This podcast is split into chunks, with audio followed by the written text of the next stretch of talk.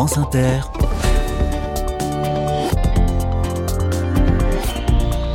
Dorothée Barba. Bonjour à toutes, bonjour à tous. Et voilà, c'est la dernière de la saison pour les carnets de campagne. La grille d'été s'installe dès ce week-end sur France Inter et j'aurai la joie, la grande joie de vous retrouver à la rentrée à ce même horaire. On est en Seine-Maritime et on termine en beauté avec d'abord une histoire savoureuse à Rouen.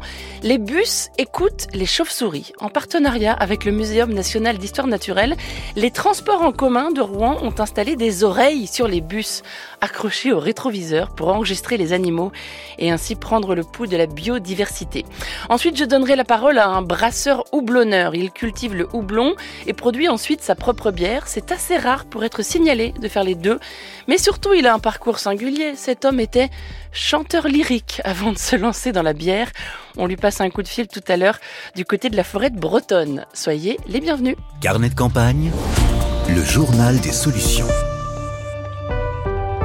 Un bus, par définition, effectue chaque jour le même trajet. C'est pratique pour les gens qui montent dedans, bien sûr, mais cela a un autre avantage qu'on ne soupçonne pas du tout.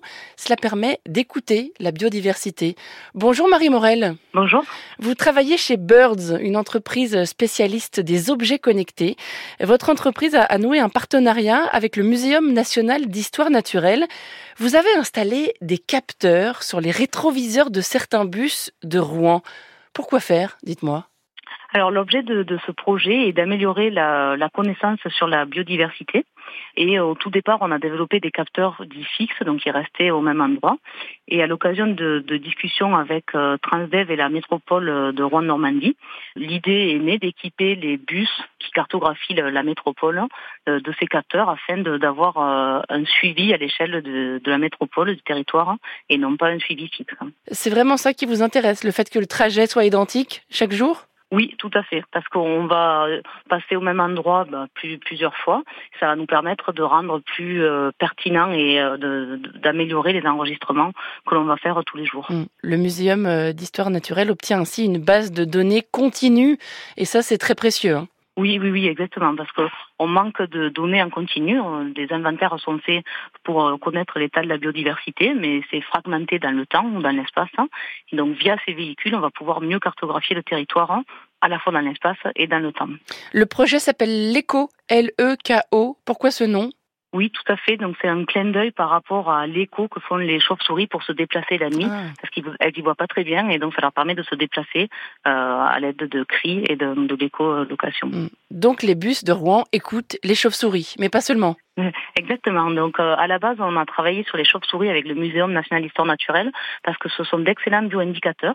Donc leur présence ou leur absence hein, euh, va permettre d'en savoir plus sur la biodiversité mais on travaille aussi sur les sauterelles, les oiseaux et d'autres euh, micro-mammifères. Est-ce qu'on les voit, ces capteurs? Est-ce que ceux et celles qui montent dans le bus peuvent se rendre compte que ce sont des bus euh, qui ont des oreilles? Euh, on peut les voir, mais il faut quand même avoir l'œil parce qu'il y a juste un petit micro qui est placé au niveau du rétroviseur. Mhm. Et après, l'électronique est cachée dans l'armoire technique du bus. Et le bruit de la circulation automobile, alors ça ne parasite pas trop votre travail? Non, alors il y a un petit peu de, de, pollution sonore, mais on travaille surtout sur les ultrasons, et donc là on est beaucoup moins gêné par le bruit de la ville, euh, et surtout on va faire des enregistrements plutôt tôt le matin ou tard le soir, mm. euh, ce qui va permettre de réduire le, la pollution sonore. Écoutons par exemple la pipistrelle commune.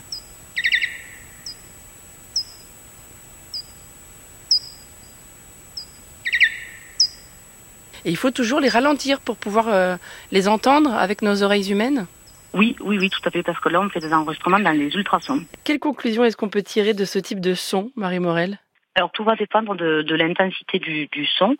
Si on, on, on, a quelques sons sans que ce soit très rapproché, ça veut peut-être dire que la chauve-souris est en migration. Donc elle va juste passer à côté du capteur sans s'arrêter. On est sur un corridor écologique.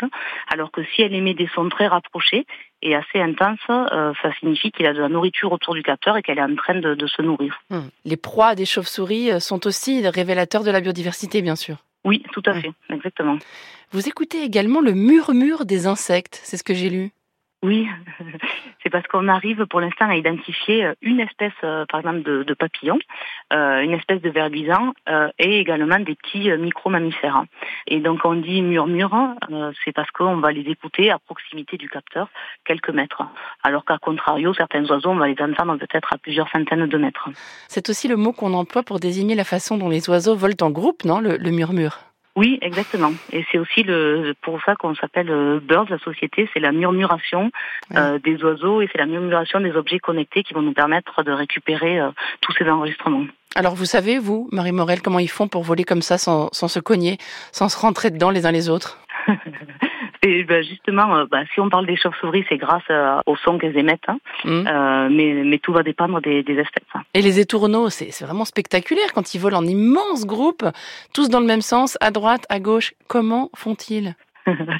Pour l'instant, ils gardent bien leur secret, mais c'est ce qu'on essaye aussi de, de, travailler avec le muséum et on va enrichir le, la base de données sur les oiseaux dans les deux prochaines années, justement, pour, pour avoir une cinquantaine d'espèces d'oiseaux identifiées. Bon, vous ne manquerez pas de nous donner des nouvelles. Revenons-en à nos insectes. Ça, paraît un peu dingue quand même d'écouter des murmures d'insectes depuis un bus.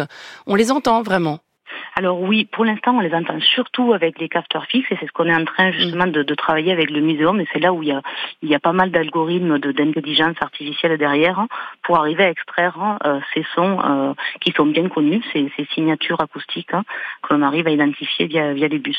Quel est votre bruit préféré parmi ceux qui sont récoltés par l'écho? Euh, les, les chauves-souris, je trouve ça assez parlant parce que avant de travailler sur ce projet, euh, j'avais pas forcément une bonne image des chauves-souris et en général, elles véhiculent pas forcément euh, euh, une bonne image. Mais en fait, euh, on se rend compte que ce sont des espèces très utiles, notamment euh, par exemple, pour donner un ordre d'idée, elles mangent à peu près 1000 moustiques par nuit.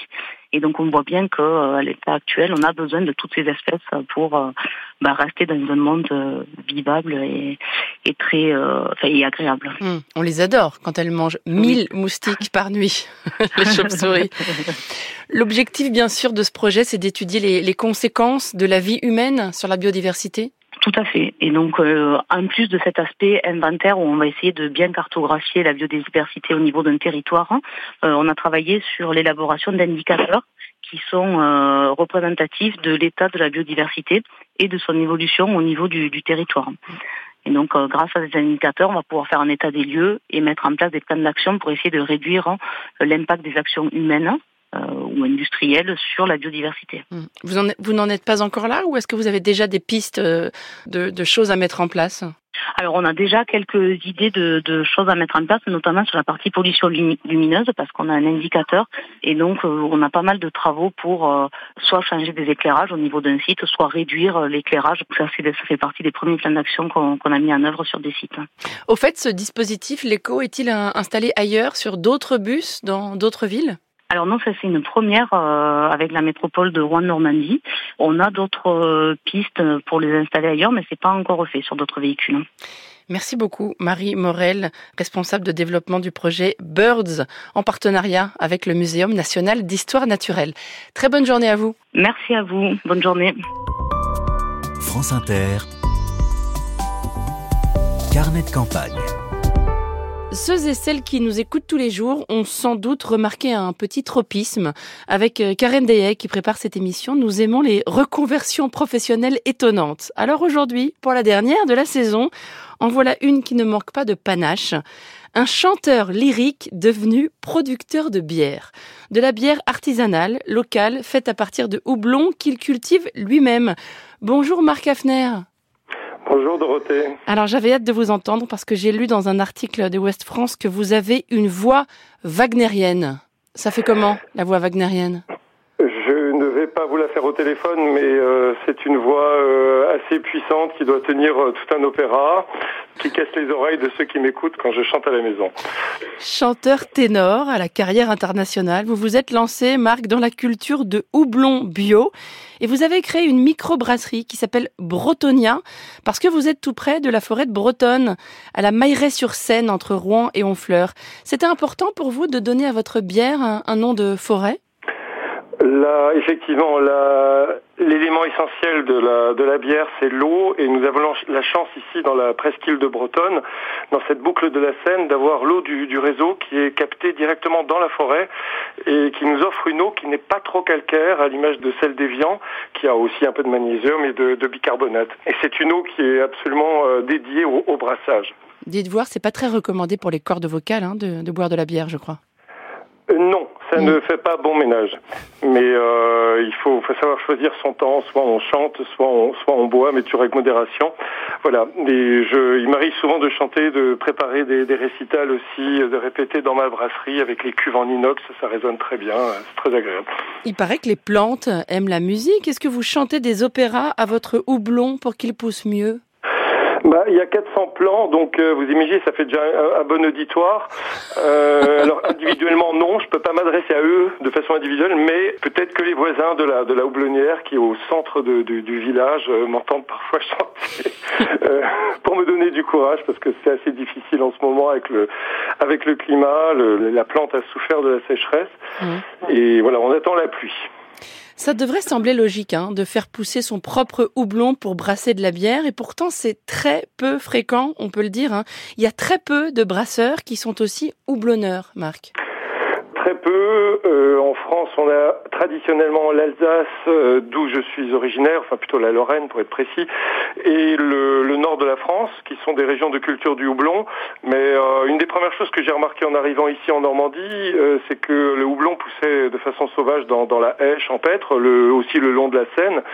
Et j'ai voulu, moi, à l'image des viticulteurs, euh, considérant la France comme un pays de terroir, j'ai aussi voulu faire mon, mon produit de terroir. Mmh. Alors c'est pas le vin ici en Normandie, pas encore, ça viendra peut-être un jour, mais ça a été la bière vu mon, mon parcours et puis mon ma vie, la vie que j'ai eue dans, surtout en Allemagne, dans les pays de l'Est où je, je, j'exerçais comme chanteur. C'est en chantant dans les pays de l'Est que vous avez eu l'idée de devenir brasseur.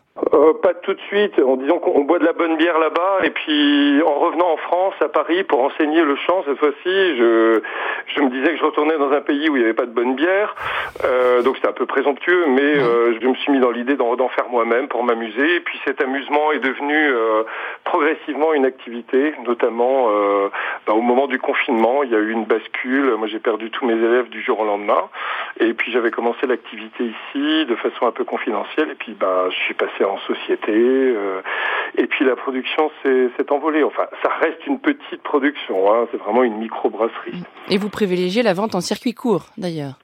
Absolument. Bon, je suis dans à peu près 60 points de vente en Normandie. Euh, le circuit court euh, pour la vente, mais aussi pour l'origine des ingrédients. Bon, on a parlé du houblon. On peut aussi parler de l'orge, qui est euh, le malt d'orge qui est normand. Je fais des, recherches avec une association de Rouen, Triticum, euh, qui est une association qui d'échange de, de semences paysannes entre boulangers paysans. Et moi, je me suis joint à eux en tant que brasseur pour faire des essais sur des orges anciennes. Il mmh. faut savoir qu'en France ou même en Europe, on n'avait que 16 variétés de d'orges, dont une qui couvre 80% de la production. Donc, dans un contexte de, de transition écologique, de, de, changement climatique, je crois qu'il est important d'essayer, voir si certaines orges ne seraient pas plus adaptées. Mmh, C'est toujours le même enjeu, il faut diversifier les cultures. Absolument, la, le, le, développement des microbrasseries, euh, doit être un modèle de diversité à l'opposé du modèle industriel. J'ai vraiment l'impression de préparer un, certain avenir, une certaine façon de faire euh, qui quitte le monde d'avant. Votre bière euh, est bio, ça c'était indispensable pour vous? Évidence pour moi de travailler avec des ingrédients bio, euh, ne serait-ce que pour donner l'exemple et de, de, de, favoriser le travail des petits producteurs locaux. Le son est-il bon dans votre microbrasserie pour chanter? Ah Oui, oui, oui, oui. Bah, je vous dis, il y a de l'inox, euh, il y a du bois. Euh, de la pierre, donc euh, oui, ça, ça, sonne très bien. Merci beaucoup Marc Hafner. Brotonia, c'est donc de la bière locale à la Mailleraie sur Seine, en Seine-Maritime. Voilà. Très bonne journée à vous. Merci Dorothée, à bientôt. Et il est temps pour moi de vous dire merci, chères auditrices, chers auditeurs. Merci pour votre fidélité, pour votre exigence, votre intransigeance même, et surtout pour vos très nombreux messages. J'aurai le plaisir de revenir la saison prochaine aux commandes des carnets de campagne pour continuer à mettre en lumière les bonnes idées partout en France. C'est une grande joie, vraiment, de valoriser tous les jours les initiatives collectives et citoyennes. Un immense merci à Karen Dehay, qui a travaillé à mes côtés toute l'année à la préparation de émission. C'est beaucoup de boulot. Merci aussi à Laura Dumez et merci à ceux et celles qui se sont succédés à la technique. Aujourd'hui, ce fut Lison Berger.